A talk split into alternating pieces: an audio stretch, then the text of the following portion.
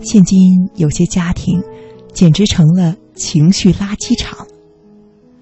一位女友说：“先生在外面笑眯眯的，人人都赞他脾气好，可是回到家里却满脸晦气，令人沮丧。”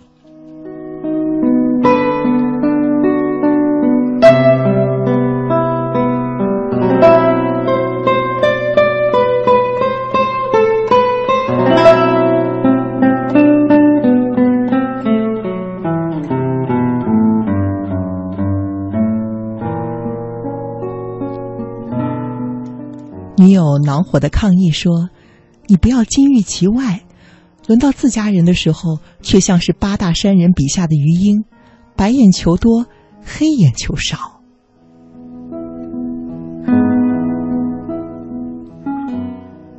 他的先生立即反驳道：“人又不是仪器，不可能总调整在最佳的状态。发愁的时候、懊恼的时候、垂头丧气的时候，你让我到哪儿去撒火呀？”和领导吵吗？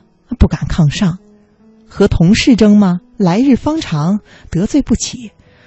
那在公交车上和不相干的人口诀吗？人家招你惹你了，那不是伤及无辜，太不五讲四美了吗？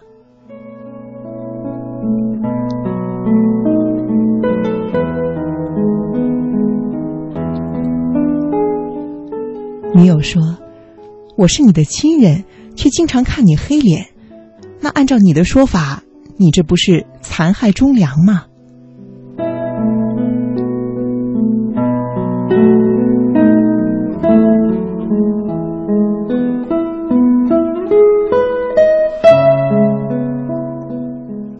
他的先生说：“家是最隐蔽、最让人放松的场所啊。”一个人如果要是在家里都不能够扒下面具，赤裸裸的做人，那才是大悲哀。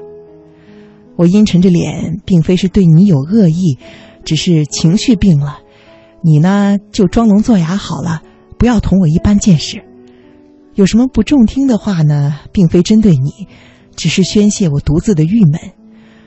如果你爱我，那就请你原谅我的种种真实吧。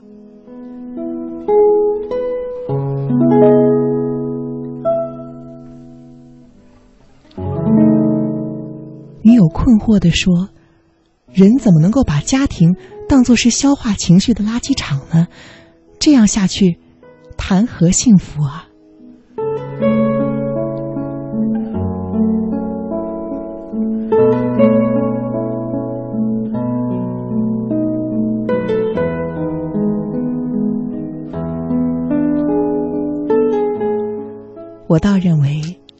福的家庭不妨成为回收情绪垃圾的炼炉，将家庭成员的种种不快以及愤慨、忧愁、苦恼、悲凉全部的都包容下来，然后紧闭炉门，不再泄露，让那炉中的真火慢慢的熬炼，直到这种怨气焚成灰烬，随风飘逝，不见踪影。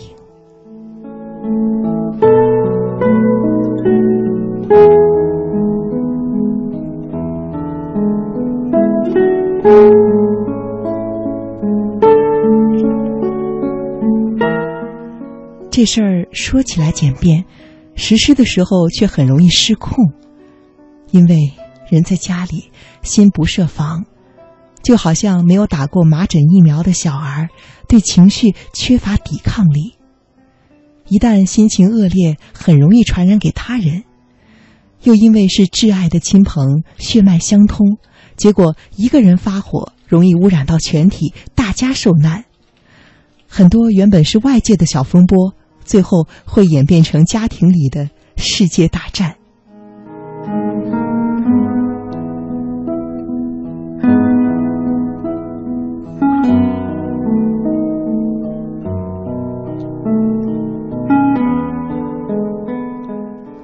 或许，好的家庭应该要有丝网一样的滤过功能。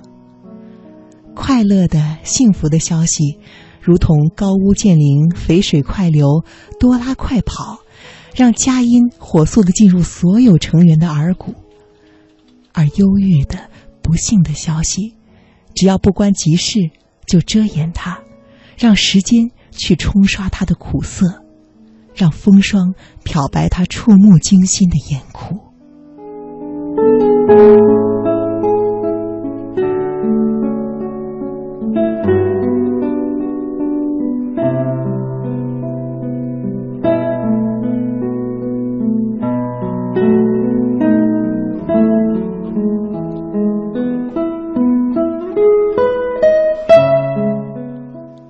好的家庭是会变形的镜片，能够发生奇妙的折射。凸透使事物变大，凹透让东西变小。如果是愉快的源泉，哪怕只是夫妻之间的一个手势，孩子捧出的一杯清水，远方朋友的一个问候，陌生人的一个祝福，都应该透过放大镜，使它纤毫毕现。华光四射，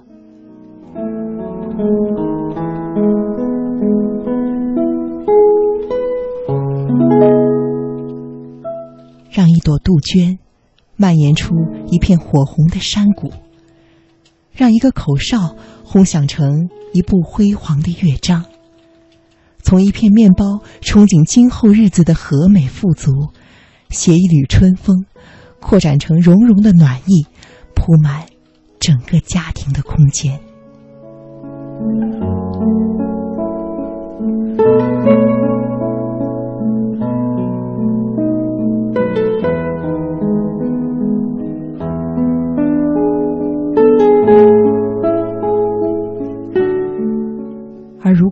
是苦难和灾异呢？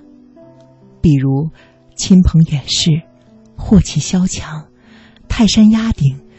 骤雨狂风降临的种种天灾人祸，经过家庭镜片的折射，都应该竭力的去缩小它的规模，弱化压力的强度，软化尖锐的硬度，衰减震荡的烈度，压缩波及的范围，控制哀痛的伤害，减少作用的时间。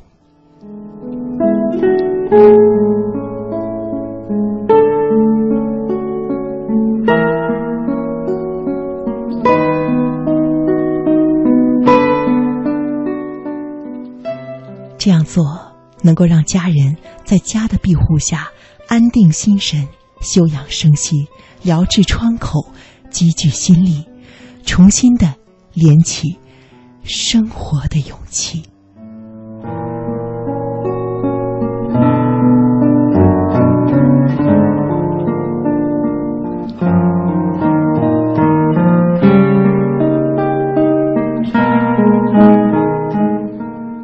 有的人会说：“那这是否是鸵鸟战术，一厢情愿呢？”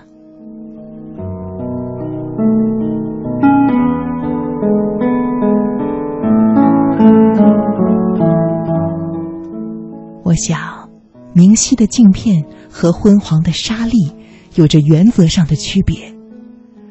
无论是喜讯还是噩耗，通过家庭镜片的折射。他们未曾消失，依然存在，而改变的，只是外界事物作用于我们的感觉呀。